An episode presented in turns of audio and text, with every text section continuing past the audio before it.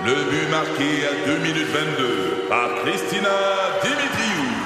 Avec l'aide de Sebastiano Brunet, Lucie Beaulieu, Tarek Malki, Jenny Agostino, Eddie Chen, Emmanuel Jean-Pierre. Au hockey, comme en immobilier, pour réussir, ça prend toute une équipe. Et avec vos 5000 courtiers Remax, la force du réseau roule pour vous. Remax est heureuse de s'associer à Martin McGuire et Danny Dubé pour vous présenter le tout nouveau balado Bon Match. Pour votre info est présenté par Desjardins.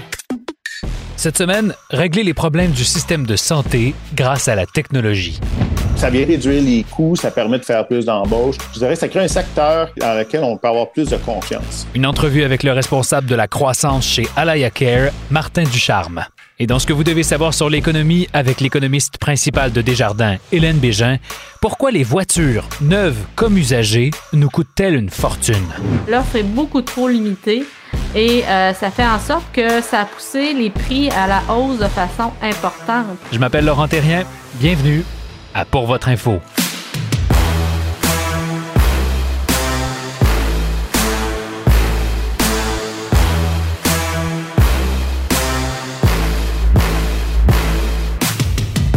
Bonjour à tous. Vous le savez, il manque cruellement de gens dans le système de santé. C'est vrai ici, mais c'est vrai ailleurs dans le monde aussi. Une entreprise fondée à Montréal, Alaya Care, a trouvé une solution à l'un des nombreux problèmes du système de santé, celui posé par l'accessibilité des soins à domicile. L'entreprise a développé un logiciel qui rend la gestion des soins plus simple pour le patient, mais aussi pour ceux qui donnent les soins, comme les infirmières et les préposés aux bénéficiaires. C'est comme une espèce de super répartiteur, mais numérique, qui envoie la bonne personne chez le bon patient au bon moment, en réduisant au maximum les déplacements et surtout en s'assurant que toutes les bonnes données sur les patients sont accessibles en tout temps. Une innovation qui séduit pas mal d'organisations en santé dans le reste du Canada, aux États-Unis, en Australie, en Asie. Mais au Québec, l'entreprise ne réussit pas à percer. On va demander pourquoi à Martin Ducharme. Il est directeur d'Alaya Care au Canada et responsable de la croissance mondiale de l'entreprise.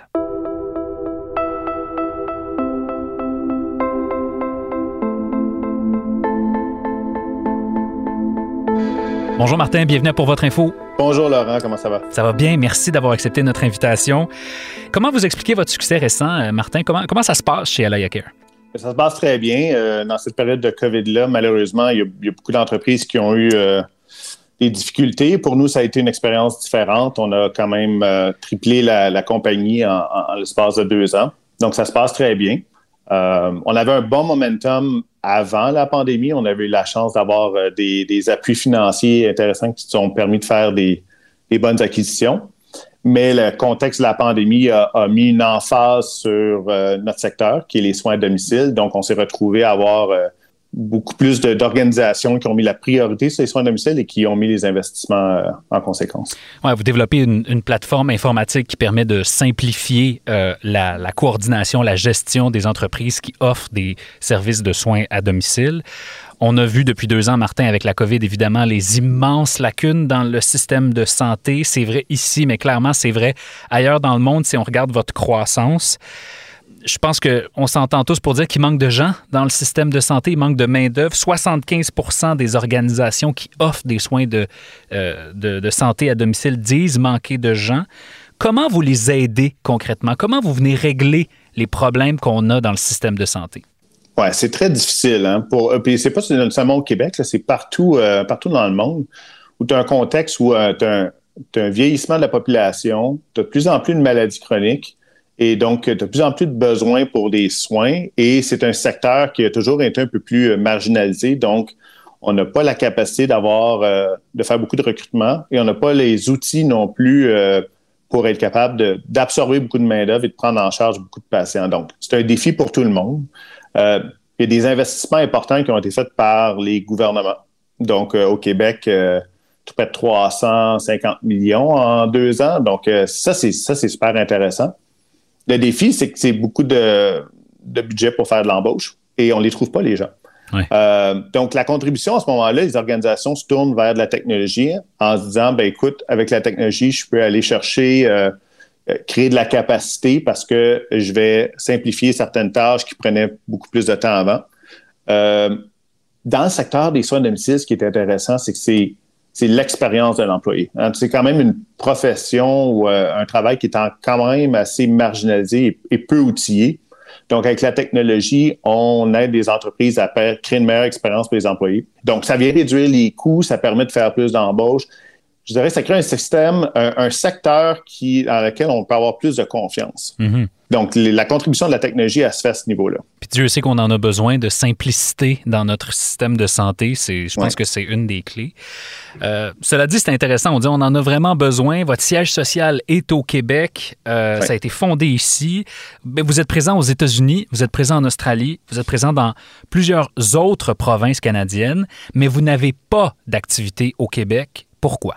Je dirais, on, on a une présence au Québec, mais proportionnellement à ce qu'on fait ailleurs au Québec, effectivement, elle est, euh, elle est, petite. Donc, euh, c'est bien, tu as fait bien, fait tes travaux. Euh, on est, la compagnie est née à l'époque des moratoires en investissement en technologie en santé au Québec. Donc, c'était pas un contexte qui était propice pour nous autres pour démarrer une entreprise.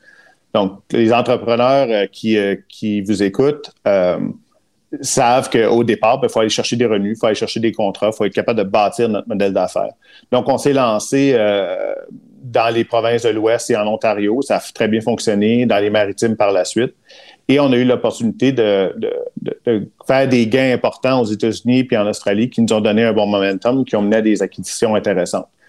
L'an passé, euh, on a eu un virage euh, Québec un peu d'un côté où on s'est mis à, mettre un peu plus d'emphase sur la province parce qu'il y a eu un débloquement au niveau des, investissements et une volonté, autant dans le privé que dans le public, de faire quelque chose avec les soins à domicile. Donc, on s'est recentré sur le Québec finalement. Et on sent vraiment un appétit là, pour, euh, faire quelque chose euh, dans le secteur. C'est une bonne nouvelle parce que, tu sais, on, a beaucoup décrié au fil des ans la stratégie du plus bas soumissionnaire. Euh, mhm. Se doter, plus bas soumissionnaire, oui, mais aussi technologie la moins risquée, je pense, pour, euh, pour les systèmes de santé publique notamment. J'entendais euh, votre PDG dire dans une entrevue récemment, il n'y a personne qui va perdre sa job s'il a embauché Microsoft. L'idée étant que c'est beaucoup plus risqué d'aller vers des petits joueurs. Est-ce que tu penses qu'il est temps de changer cette règle-là du plus bas soumissionnaire et de se diriger vers celui qui offre tout simplement le meilleur cocktail de solutions? Est-ce que c'est la raison pour laquelle vous n'avez pas réussi à percer au Québec encore? Mais j'ai rien contre l'approche d'avoir d'essayer d'aller chercher le meilleur prix parce que euh, de l'argent, euh, c'est quand même limité euh, autant pour un gouvernement que pour une organisation. Mais faut avoir une, vision au-delà de juste un achat. La difficulté qu'on a eue au Québec pendant longtemps, c'est qu'on voyait la technologie en santé comme un coût et non un investissement pour être capable de faire quelque chose de mieux. Mm-hmm. Euh, et donc, on s'est basé vraiment sur le, le, plus bas soumissionnaire plutôt que de faire un appel à solution.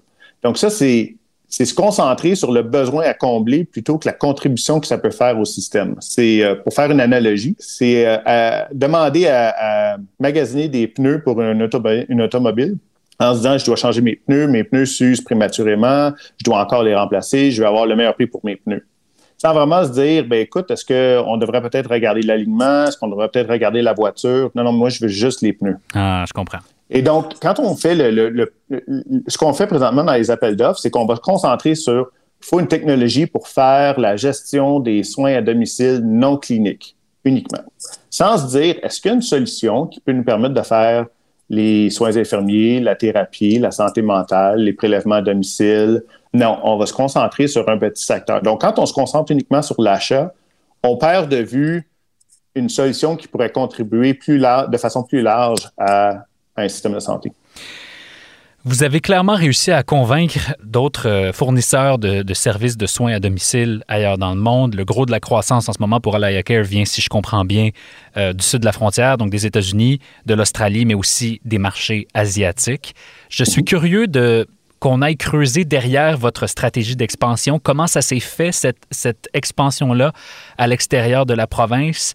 Quels ont été vos succès, mais aussi quelles ont été les embûches que vous avez rencontrées pour grandir ailleurs? Oui, mais la difficulté euh, pour aller à, l'extérieur, c'est souvent de comprendre euh, ces marchés-là, Donc, l'acquisition d'informations, on peut se servir de partenaires, euh, les délégués du Québec, par, par exemple, ou les appuis euh, d'investissement Québec international, euh, ou les, les, ambassades. Donc, ça, ça a été très utile. Il faut avoir aussi les, les, appuis financiers pour faire ces expansions-là. Donc, dans différents domaines, être capable d'aller chercher des fonds pour faire des investissements dans la technologie ou dans des usines ou d'aller embaucher le personnel. Donc, il faut avoir des partenaires financiers qui ont cet appétit-là.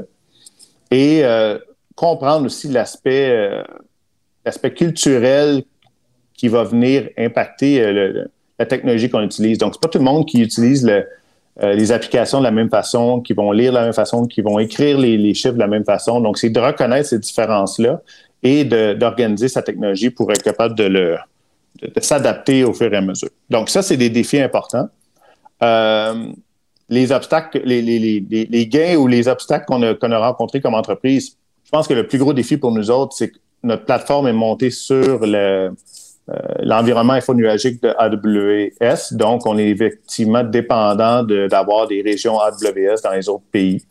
Et c'est des investissements quand même assez importants pour, nous et pour Amazon à chaque fois. Donc, euh, euh, ça nous prend quand même des contrats qui valent la peine pour, pour faire ces démarrages-là ou ces, investissements initiaux-là. Mhm. Tu parles d'argent, on va en parler d'argent. Vous avez levé quand même pas mal de sous l'année passée, 225 euh, millions euh, dans une, ronde de financement avec des, gros joueurs, euh, CDPQ notamment, la Caisse de dépôt et placement du Québec, Investissement Québec, Desjardins Capital aussi a investi dans Alaya Care. vous avez dit à cette époque-là, l'année dernière, ça va nous permettre d'accentuer nos efforts en recherche et développement. Qu'est-ce que vous recherchez présentement, puis qu'est-ce que vous développez? Oui, puis je rajouterais aussi Innovia Capital, qui, a été, euh, qui est un fonds important au Québec, qui est avec nous depuis le début.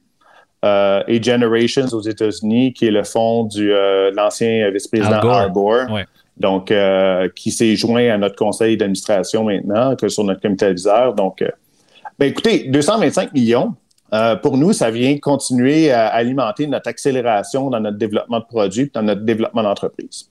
La seule façon qu'on va être capable de compétitionner euh, dans, des marchés comme le marché américain, en termes de par rapport à des compétiteurs qui sont beaucoup plus gros que nous euh, et un marché qui est dix fois plus gros que celui du Canada, ben il faut avoir euh, on peut pas le faire avec 50 employés. Donc, on est sur une courbe de croissance qui s'apparente à ce que Shopify a fait dans les dernières années, euh, ou à Clio ou à d'autres compagnies d'informatique qui sont euh, passées rapidement d'une compagnie de 100 employés à, à 1000, à 5000. Et donc, euh, ces investissements-là servent à ça. Ils servent à aller chercher aussi du plus gros calibre en termes d'expérience et de stratégie au niveau de notre équipe de direction. Euh, donc, on a eu des gens de, Shopify, des gens de SAP, des gens de, de, compagnies que, licornes aux États-Unis qui se sont joints à nous pour nous aider à s'assurer que rien craque pendant qu'on ait cette croissance accélérée-là. Et puis la dernière chose, ben, c'est de continuer nos investissements dans le produit pour aller, euh, par exemple, dans le domaine de la perfusion euh, à domicile et vraiment transformer à l'ICARE pour que ça ne soit pas un système de de gestion de visite ou d'opération, être vraiment un système clinique sur lequel un système de santé peut s'appuyer euh, en toute confiance. Et de manière totalement intégrée, c'est-à-dire que Care pourrait gérer un système de, santé, de, santé euh, au complet? Est-ce que c'est ça la vision? C'est de gérer toutes les activités et les services qui se passent en dehors des établissements. Donc, les établissements de longue durée, les hôpitaux. Euh, donc, c'est comment on amène la santé autour du patient. De plus en plus, on fait les électrocardiogrammes avec des, Apple Watch. Donc, euh, euh, comment on, suit le patient, peu importe où il est en dehors des établissements. Donc, c'est vraiment ça l'objectif, mais c'est pas un système de santé, euh, c'est pas un système clinique pour toute la province. Donc, le Québec va se doter d'une stratégie ou d'une plateforme nous permettant d'avoir un, dossier patient centralisé. Et nous, on se retrouve à être l'agrégateur en milieu communautaire et à domicile. Il y en aura d'autres systèmes pour les hôpitaux, les soins de longue durée, les soins primaires. Et ces systèmes-là vont venir alimenter un système provincial. C'est ce qu'on fait dans, sept autres provinces euh, présentement. C'est le modèle que le Québec va, implanter dans les, années à venir. Tu as parlé de, croissance en termes d'employés. Vous avez combien d'employés présentement? Bonne question. Euh, probablement autour de 650 présentement, là, employés permanents en plein. Tu parlais de, croissance euh, accélérée. bon, une des façons, effectivement, d'aller chercher du talent, c'est de les embaucher. Une autre façon, c'est d'aller acquérir d'autres entreprises. Est-ce que ça fait partie des projets? Ça fait toujours partie des projets. Effectivement, euh, pour nous, les acquisitions, c'est important parce que ça nous permet d'accéder à des marchés plus rapidement. Donc, on, va chercher des produits et de l'expertise qui, autrement, si on devait l'apprendre par nous-mêmes, nous prendrait deux à trois ans. Donc, ce pas des choses qu'on peut, qu'on ne saurait pas faire personnellement, mais euh, ça nous permet de l'accélérer, de le faire plus rapidement via les acquisitions. Et puis l'autre chose, ben oui, effectivement, si on veut passer, par exemple, à de 600 à 1000 employés cette année, euh, c'est une tâche beaucoup trop ardue pour une équipe de recrutement. Donc, euh, ça, passe également par des acquisitions. Et tout récemment, on a lancé Alaya Care au Brésil, qui va être aussi un, groupe d'ingénierie qui va s'ajouter à notre stratégie au-delà des 250 euh, gens en produits et développement de logiciels qui sont à Montréal. C'est drôle parce que tu te comparais tout à l'heure, Martin, puis, euh, puis tu me parlais pas d'entreprise en santé, tu me parlais d'entreprise en technologie, tu parlais de Shopify notamment. Euh, Shopify est en bourse. Shopify vaut à peu près 800 dollars canadiens l'action.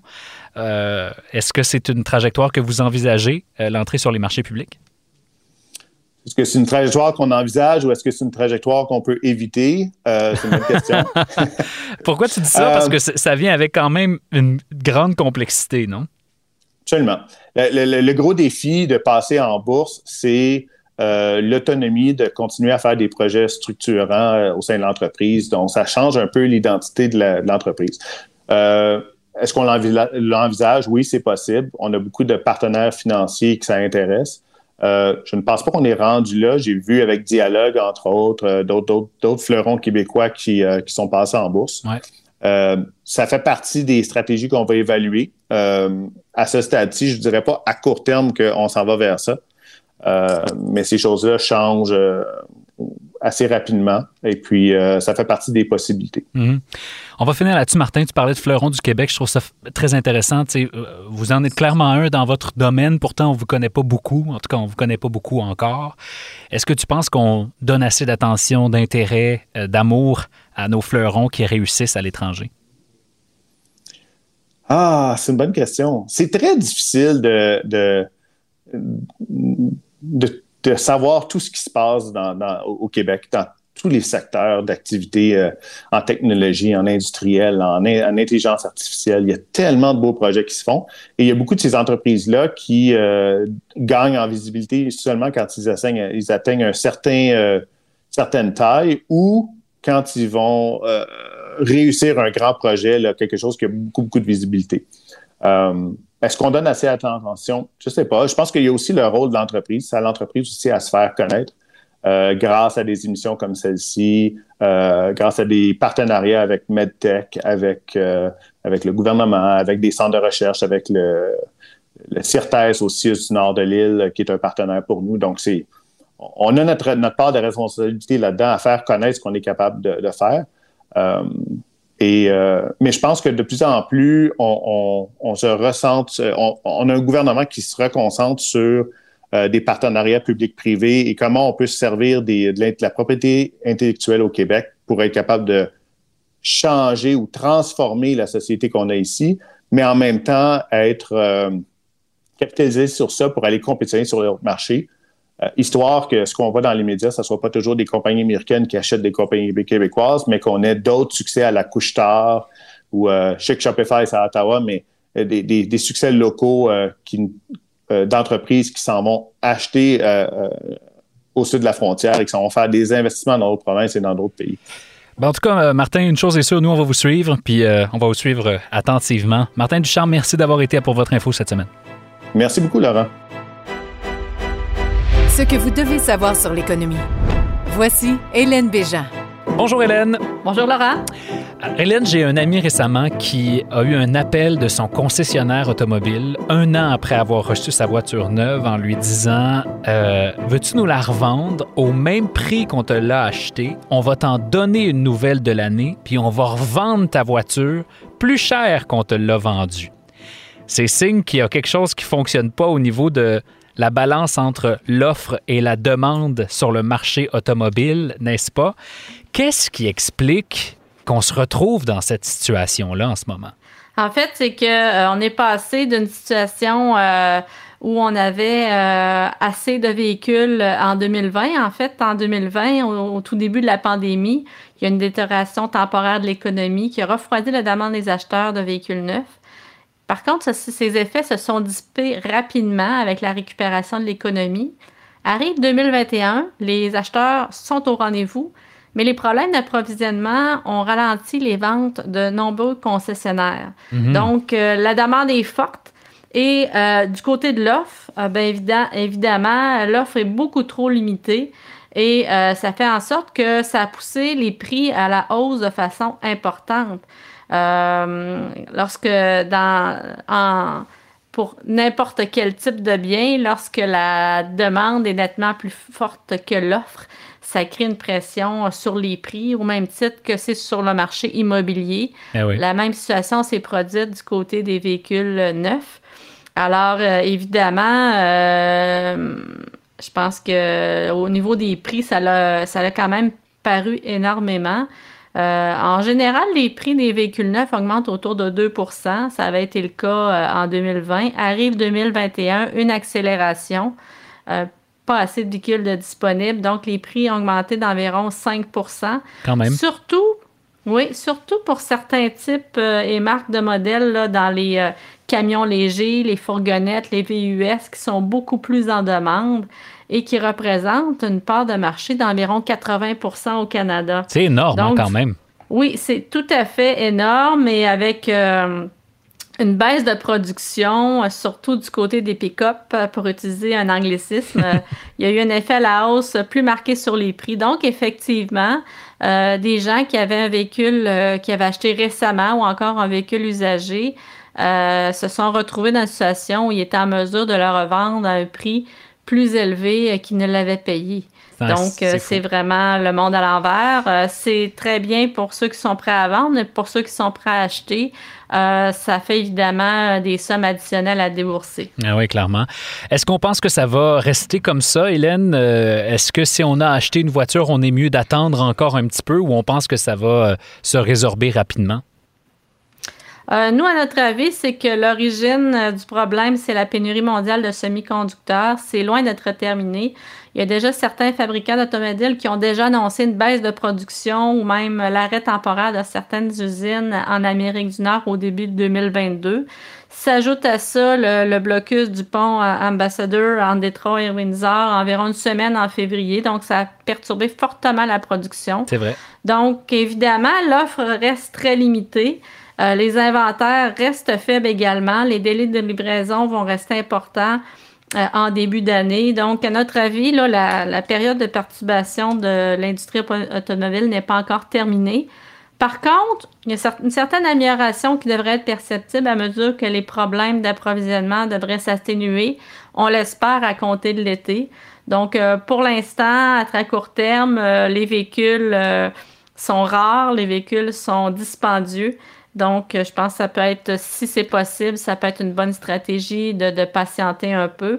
Et ceci dit, même si on procède à la commande d'un véhicule maintenant pour un véhicule neuf, euh, les délais sont quand même très importants pour certaines marques et certains types de véhicules. Donc, euh, si on pense que notre voiture actuelle ne pourra plus, euh, ne pourra plus euh, convenir euh, d'ici quelques mois, c'est peut-être mieux de payer un peu plus cher, mais d'être certain d'avoir un véhicule à notre disposition dans un bon état. Bah, c'est très clair, le message est bien reçu et donc je vais garder ma Hyundai Sonata Rouge Bourgogne 2010 pour encore quelques semaines, quelques mois, voire quelques années. Merci Hélène. Merci Laura.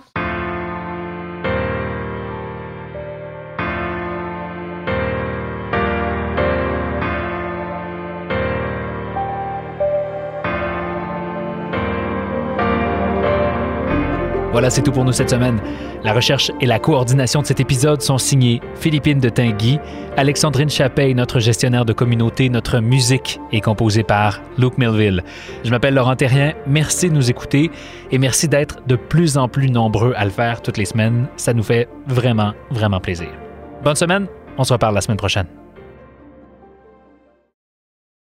Recule un peu, recule, recule. Stationner en parallèle, ça devrait être simple. OK, crampe en masse, en masse, crampe, crampe, crampe! Faire et suivre une réclamation rapidement sur l'appli Bel Air Direct, ça, c'est simple. OK, des crampes. Bel Air Direct, l'assurance simplifiée.